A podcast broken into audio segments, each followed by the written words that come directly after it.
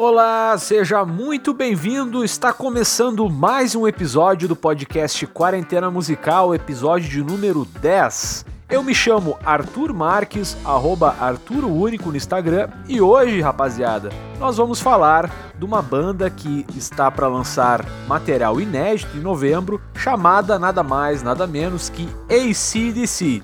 Então se segura aí, prepara uma caneca com café que está começando um programa bem especial para ti. Dando início então a essa nossa conversa sobre CDC, eu já vou de cara falando para ti uma coisa que talvez não seja muito comum tu ter ouvido por aí. Mas na verdade, o Angus Young não é o líder da banda. E na verdade, ele nunca foi. Porque o que, que acontece? No início da carreira da banda e até nos dias de hoje, quem cuidava muito das partes de gravação, de tudo mais, de renda da banda, era o irmão mais velho do Angus Young e do Malcolm Young também, que se chamava George Young. E isso se deu pelo fato do George Young ter uma banda antes mesmo do ACDC, quando o Malcolm e o Angus eram adolescentes, pode-se dizer, que se chamava Easy Beats, o nome da banda. Era uma banda australiana bem bacana até, diga-se de passagem. E outra coisa também peculiar desse início de história desse DC é que tem essa ideia de que o Angus Young sempre foi um guitarrista excepcional e sempre foi, sempre foi o guitarrista solo da banda. Mas, na verdade, quem tinha mais habilidade no início da banda era o Malcolm Young. Só que ele abriu espaço para o Angus Young por ele ter mais carisma e por, porque os fãs enxergavam nele uma espécie de herói, já no início da banda, muito pelo seu carisma de usar aquela, aquele uniforme escolar, que aliás eu vou falar mais pra frente como é que surgiu isso daí. E outra coisa também que tu tem que ficar sabendo é que desde o início esse DC ele era considerado uma espécie de gangue, porque era formado ali pelo George Young, pelo Malcolm Young e pelo Angus Young, os três irmãos. E a gente pode dizer que eles formaram essa espécie, essa espécie de clã, essa espécie de gangue, de uma forma muito ditatorial. E desde o início da carreira da banda também, a gente pode dizer que o George Young ele mandava na banda, mandava e desmandava através do Malcolm Young. E mesmo eles sendo irmãos e formando esse, essa espécie de gangue, né, surgiam muitas brigas entre os três. Mas assim, ó, várias. Para tu ter uma ideia de como é que funcionava no início da banda, uh, quando eles estavam em turnê de ônibus viajando por aí, excursionando, eles desciam do, do ônibus para tomar café da manhã e descia o Angus Young com olho roxo e o Malcolm Young com outro olho roxo. Ou seja, eles se pegavam direto nas turnês, de soco mesmo, no ônibus. E outra coisa, por acaso tu sabe uh, o significado da sigla, do, do nome ACDC? A gente sabe daquela história que ACDC pode ser um termo técnico aí na, no negócio de energia e tudo mais, só que, na verdade, sabe o que, que significa ACDC? Na Austrália, significa bissexual. E esse nome também foi escolhido aí pelo, pelo Malcolm Young a dar o nome para a banda, porque ele era muito fã do, da cena glam rock que estava acontecendo na época na Inglaterra. Então, inspirado nesse movimento que estava acontecendo na Inglaterra, o Malcolm Young decidiu dar o nome da banda de ACDC, muito em questão dessa, dessa ambiguidade sexual que existia dentro desse movimento do rock. E outra coisa curiosa também é que os primeiros shows uh, do ACDC aconteceram em boates gays. E outra coisa também que muita gente toma como verdade é que o primeiro vocalista da banda foi o Bon Scott. Mas, na verdade, não foi bem assim. Na verdade, no início do ACDC, aí houveram mais ou menos uns três ou quatro vocalistas. Entre eles, uh, um cara chamado Dave Evans. Mas, logo depois, entrou né, o Bon Scott. E aí, o resto é história. E outra coisa, tu sabe da onde surgiu a ideia do Angus Young usar aquele uniforme escolar? Quem teve essa ideia brilhante foi a irmã dele, a Margaret Young, que inclusive sempre teve esse tino uh, para o lado mais da moda e tudo mais, e hoje em dia ela foi uma das responsáveis aí pela, pela mudança de visual do Axl Rose do Guns N' Roses, a gente pode dizer assim, né, que houve uma grande mudança, mas a gente pode reparar nas, nas fotografias do Axl Rose aí no Rock in Rio de 2011 e de 2016, que foi quando o retorno da, da banda original, da, da formação original aí com, com Slash do Duff, aliás, com parte da, da formação original, a gente notou aí uma diferença no visual do Axl Rose e foi também a Margaret Young que foi a responsável por ele mudar de visual, que fez a ele tirar, cortar um, um pouco do cabelo, tirar aquele monte de anel, deixar ele mais com a aparência do Axl Rose de antigamente. E isso aconteceu da Margaret dar essa ideia do Angus tocar de uniforme, porque quando ele chegava do colégio, eles chegavam do colégio, ele ia direto pro quarto tocar sua guitarra. E a Margaret chegou para ele e falou assim: "Bah, quando tu quando tu se tornar famoso, por que que tu não continua usando essa mesma roupa?" Ele achou que era uma brincadeira, claro, né? Mas isso acabou caindo no gosto de todos. Inclusive, esse visual do Angus aí a gente pode ver na capa do disco lendário deles, que é o High Voltage. E uma coisa engraçada que talvez tu não saiba, uh, tu sabia que o Bon Scott e o Brian Johnson, que depois veio a substituir o Bon Scott, eles se conheceram em vida? Sabia disso? Pois é, e isso se deu porque no início do ACDC eles faziam uh, umas excursões, tocavam em alguns shows com uma banda chamada George, que era a banda do Brian Johnson. E aí, conforme o ACDC ia crescendo, chegou uh, a vez do ACDC tocar nos Estados Unidos. E eles ficaram amigos da banda Lynyrd Skinner. E inclusive eles ficaram tão amigos que o Lynyrd Skinner chegou a convidar o ACDC a viajar naquele fatídico avião que tempo depois vitimou alguma, alguns integrantes da banda. E o ACDC então passou a fazer muito sucesso no, nos Estados Unidos, aí abrindo para várias bandas, pro Aerosmith, pro, pro Kiss. E uma coisa que é curiosa que apesar do sucesso do ACDC ter crescido bastante nessa época, mais ou menos em, em 77 por aí nos Estados Unidos, eles não conseguiam vender muitos discos na época. E outra coisa, nem as rádios americanas tocavam também ACDC. E o desespero da ACDC para fazer sucesso nos Estados Unidos era tão grande que eles aceitavam fazer show até mesmo no CBGB. Isso mesmo, o CBGB, aquele mesmo dos Ramones. Aquele pub, aquele bar lendário que, que era imundo, sujo e minúsculo. O ACDC, que era uma banda gigantesca na Austrália e na Inglaterra, tocava naquele minúsculo bar. E inclusive o desespero para vender, vender discos e fazer sucesso nos Estados Unidos era tão grande que depois do lançamento do disco Power Age, a banda quase terminou. Então o ACDC, muito pressionado também pela, pela sua gravadora uh, na época, que era Athletic Records, eles tentavam emplacar aí qualquer música que fosse nas rádios e começar a fazer algum certo tipo de sucesso para que começassem a vender discos. E nesse disco Power Age, a Athletic Records mandou de última hora o ACDC, botar entre as faixas do disco uma música que se chamava Rock and Roll Damnation ao entender da, da gravadora, era uma música mais leve, que seria mais vendável e mais alegre, menos raivosa, digamos assim. Só que o que, que aconteceu? Mesmo esse DC cedendo aí a pressão da, da gravadora, o disco e a música que a gravadora tinha escolhido para ser aí o hit do, da banda, para ser tocado nas rádios, mesmo assim as rádios não continuavam não tocando esse DC. E aí a música Rock Damnation, que foi uma, uma música aí pressionada pela, pela gravadora para ser colocada no disco, mesmo assim não surtiu efeito. E aí a gravadora, vendo a sua grana aí pelo ralo abaixo, uh, chamou a banda e falou: Ó, oh, o negócio é o seguinte, vocês têm mais um disco para provar aí que vocês vão conseguir conquistar o mercado americano. E era isso aí, vocês têm só mais uma ficha.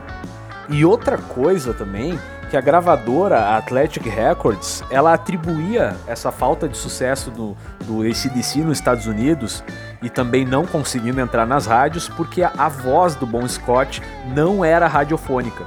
A gravadora, em primeiro momento, pediu para a banda uh, pensar em trocar de vocalista.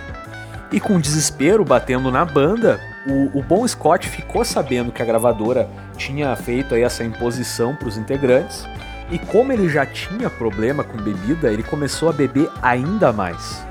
E para acalmar um pouco a gravadora, a banda gravou aí um disco ao vivo que se chamava If You Want Blood, If You Got It. Que uma curiosidade também é que os aplausos entre uma música e outra e durante o show eram falsos. Eles foram, foram colocados em estúdio pelo irmão mais velho do, do, dos ACDC, pelo George Young, que na época era o produtor da banda, com o intuito de demonstrar mais fama à banda, para as pessoas que escutassem, para o público que ouvisse e pensasse, bah, essa banda faz sucesso mesmo. Então, meus amigos, no dia 27 de julho de 79, o ACDC finalmente começou a conquistar os norte-americanos e começou a fazer sucesso nas rádios dos Estados Unidos com um lançamento que estremeceu a música, chamado nada mais nada menos que Highway to Hell. Que acredite se quiser, a banda demorou apenas três semanas para gravar o disco. E a faixa que dá o nome do disco, a Highway to Hell, ela foi gravada, a demo dela, melhor dizendo, foi gravada com o Angus Young na guitarra, como é de praxe, e o Malcolm Young na bateria, o que era engraçado.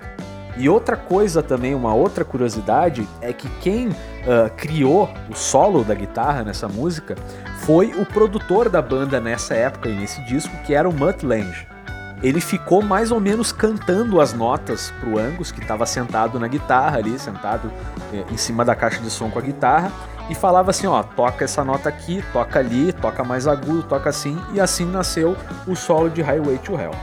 Aliás, Highway to Hell, que não era o nome de agrado da, da Athletic Records para o disco da ACDC. Inclusive, eles chegaram a propor para os irmãos Young que trocassem esse nome da, do disco, muito em questão dessa da fatia norte-americana que ainda era muito conservadora e tal, das questões religiosas e tudo mais. Então eles tinham muito medo de que esse disco também não emplacasse. Logicamente, os irmãos não cederam e mesmo assim bateram pé e colocaram o nome de Highway to Hell no CD. Só que, apesar do sucesso do ACDC, ao lançar o Highway to Hell, o Bon Scott não conseguiu aí colher esses frutos, não conseguiu ver muito de perto o sucesso da banda com esse disco, porque ele acabou falecendo aí logo depois das primeiras turnês desse álbum. E o falecimento do Bon Scott, ele tá cercado de um grande mistério. Mas você, amigo ouvinte do podcast Quarentena Musical, vai saber o que realmente aconteceu com Bon Scott. vou te falar agora. Bom, o Bon Scott, que já tinha problemas com bebida, uh, nessa época ele estava abusando cada vez mais. Para tu ter noção, quando ele acordava, ele tomava quatro copões de uísque logo pela manhã. E outra coisa que fazia o Bon Scott se afastar aí dos outros integrantes da banda cada vez mais é que ele estava se drogando muito também, além da bebida. Ele estava cheirando muita cocaína. E para tu ter noção desse distanciamento, ele chegava a viajar para fazer as turnês não com a banda, não com esse DC, ele viajava com a banda de abertura, para tu ter noção de tamanha a, o distanciamento que estava acontecendo entre os integrantes da banda. E o que aconteceu com Bon Scott antes de morrer? Logo depois da turnê, ele foi convidado para uma festa e ele abusou muito de cocaína, de bebida e ele usou heroína. E como vocês muito sabem, a mistura de bebida e heroína, ela é fatal. Inclusive, o Bon Scott foi retirado dessa festa desacordado por um amigo que pegou ele no colo e colocou ele dentro de um carro. Então, esse amigo do Bon Scott tentou levar ele para sua casa. Só que ao chegar lá, tentando uh, colocar o Bon Scott na sua casa, ele não conseguia tirar o Bon Scott de dentro do carro, porque ele era pesado e ele não conseguia tirar ele de dentro do carro. Então esse amigo do Bon Scott, apavorado, ligou para a namorada do Bon Scott e perguntou: "Cara, o que que eu faço?" E ela falou: "Não, isso aí já aconteceu várias outras vezes. Faz o seguinte, deixa ele dentro do carro, cobre ele com cobertor, que amanhã de manhã ele leva o carro para ti." E o amigo do Bon Scott cumpriu as ordens aí da namorada e deixou ele lá com um bilhete escrito ali, ah, quando tu acordar e tal, te deixei aí, tu me traz o carro, ou se tu não trouxer eu vou vir buscar, enfim, fica bem. E é isso aí. Então ele acordou no outro dia e viu que o seu carro não estava na garagem, então ele pensou, bah, vou até lá, né? Aí chegou lá e se deparou com Bon Scott já morto. Inclusive ele não foi morto não pelo por asfixia de vômito e tal, ele morreu por causa da mistura de uísque com heroína. Logicamente, isso caiu como uma bomba na banda, né? Os outros integrantes ficaram apavorados, choraram muito no enterro e tudo mais. Só que a gente sabe que o showbiz tem que continuar. Então os irmãos Young pensaram lá, ah, a gente tem que continuar e começaram a fazer vários testes em busca do seu próximo vocalista. E o Brian Johnson, que depois veio a ser o atual vocalista do ACDC, ele em primeiro momento foi reprovado no teste, reprovado pelo Angus Young, que usou o seguinte argumento: eu não quero uma bicha velha e gorda no meu palco da minha banda. Foi esses os argumentos. Mas o tempo ia passando e nenhum outro vocalista agradava aos outros integrantes então a banda resolveu, os irmãos Young resolveram dar aí mais uma oportunidade ao Brian Johnson, que no dia da, do, do teste, inclusive, ele estava gravando um jingle de um aspirador de pó.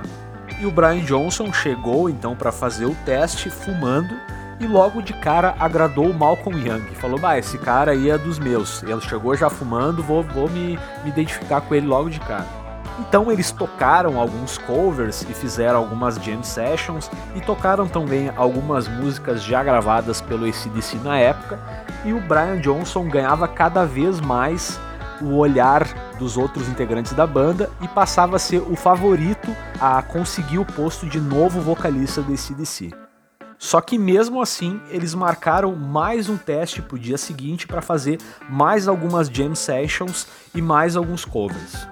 Chegando no outro dia, o Malcolm Young chegou pro Brian Johnson e falou: Cara, a gente tem uma nova música de trabalho que a gente tá aí trabalhando em cima dela e a gente não tem um vocal ainda. Eu tenho esses acordes aqui. E mostrou para ele. E a música era nada mais nada menos que Back in Black. Isso mesmo. Então eles começaram a tocar de improviso e o Brian Johnson, a primeira coisa que veio na cabeça dele foi começar a gritar Back in Black. Os irmãos Young ficaram encantados com a capacidade de improvisação do Brian Johnson. Acharam ele, assim, espetacular. Então começaram a tocar uma outra música do ACDC, que era Highway to Hell. E o Brian Johnson não conhecia a letra da música. Então eles pegaram um papel, escreveram a letra e mesmo assim ele conseguiu cantar perfeitamente. Então foi assim que o Brian Johnson entrou pro ACDC. Então o que, que acontece? O ACDC fez um contrato de experiência com o Brian Johnson e ele ganhava 170 libras por semana, o que era muito pouco na época. Então eles foram para as Bahamas gravar o um novo disco, só que a coisa começou meio mal. As Bahamas aí foram acomedidas com uma tempestade monstruosa na época. Uh, a banda teve os seus, os seus instrumentos barrados na alfândega e eles chegaram a ficar três dias no hotel sem eletricidade. Então eles começavam a, a trabalhar nas novas músicas pro disco e a primeira música, a primeira música que eles começaram a, a, trabalhar foi You Shook Me All Night Long, que inclusive foi escrita pelo Brian Johnson em apenas uma noite. A música fala muito da paixão do próprio Brian Johnson por carros. Inclusive, até há um tempo atrás, ele apresentava né, um programa sobre carros. O disco em questão era nada mais, nada menos também, assim como já mencionei várias vezes, nada mais, nada menos, Back in Black, sim, o disco mais lendário da banda, na minha opinião. Inclusive, a Athletic Records, que antes já tinha enchido o saco dos integrantes da banda, em questão de, de tentar trocar o vocalista da banda, dessa vez enchia o saco para trocar a capa do disco Back in Black.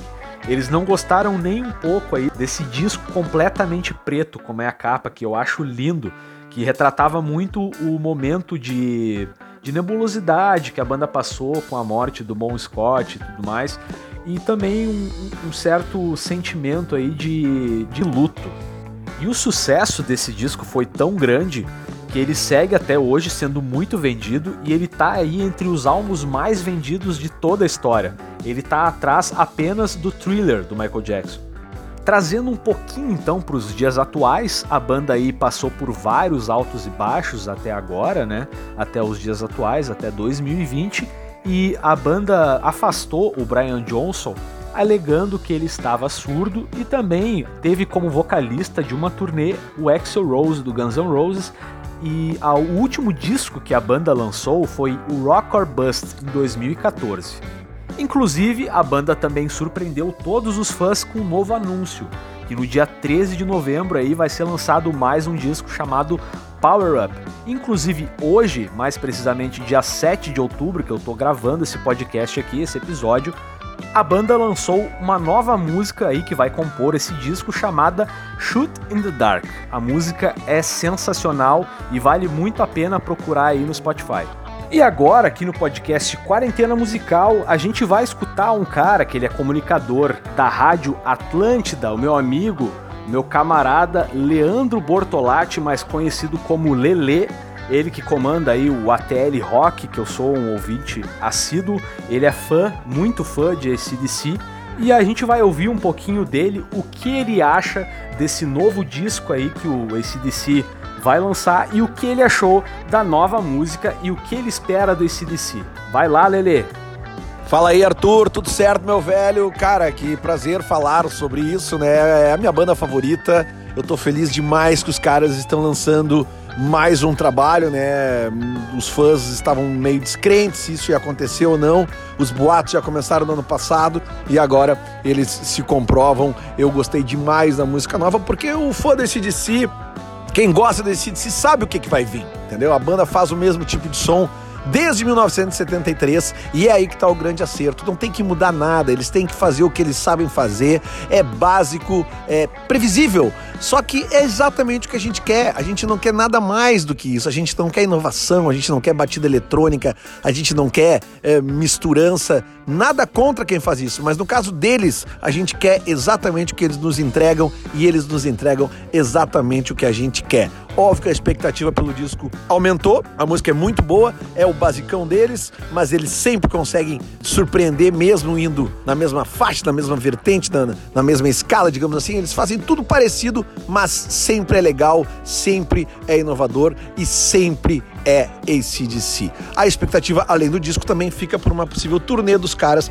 Tomara que essa pandemia passe, que se ache vacina e eles possam emprestar de novo, se despedir dos seus fãs. A gente sabe que já são caras de, de muita idade, mas eles precisam fazer isso. A estrada é a vida deles. É o show mais incrível que eu já vi na minha vida. E, e cara, gostaria que todas as pessoas que pudessem vissem também nessa última, talvez, oportunidade que eles vão dar pra gente. Tomara que realmente que isso ocorra. Tomara que o ACDC faça mais uma turnê mundial.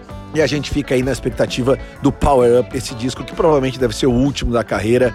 E, meu Deus, ouça esse de si muito. Você que está ouvindo aí o podcast que começou a gostar da banda agora, mas recentemente procure as coisas antigas, ouça tudo dos caras, porque vale muito a pena. É uma banda atemporal, uma banda essencial, básica e importantíssima para a história do rock and roll. A minha banda favorita, Dale ACDC, longa vida ao ACDC. Abraço, Arthur! Então tá certo, meus amigos, chegamos ao final de mais um episódio do podcast Quarentena Musical, esse episódio de número 10 que a gente falou de ACDC. Vou agradecer demais também a participação do Lele. Não deixem de seguir as redes sociais dele no Instagram, leleolele. Siga também o nosso Instagram aqui do podcast, arroba podcast Quarentena Musical. E também siga o meu perfil pessoal, que é arroba Arthur Único. Então tá certo, meus amigos, espero que tenham gostado. Fiquem bem e até a próxima. Tchau!